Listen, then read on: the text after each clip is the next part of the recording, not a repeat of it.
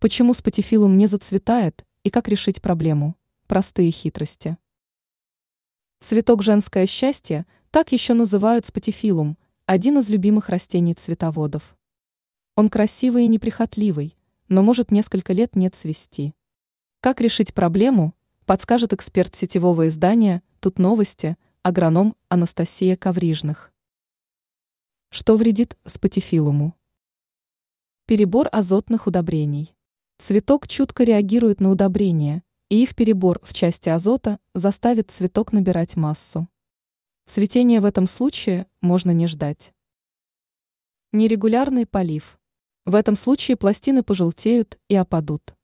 Цветок не обрадуется слишком частому поливу. Он должен быть умеренным.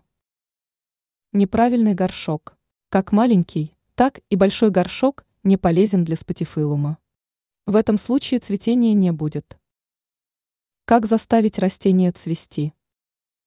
Правильная влажность воздуха. Одно из условий, которое поможет растению цвести. Проводите регулярную влажную уборку около растения, установить рядом с вазоном емкости с водой или фонтанчик.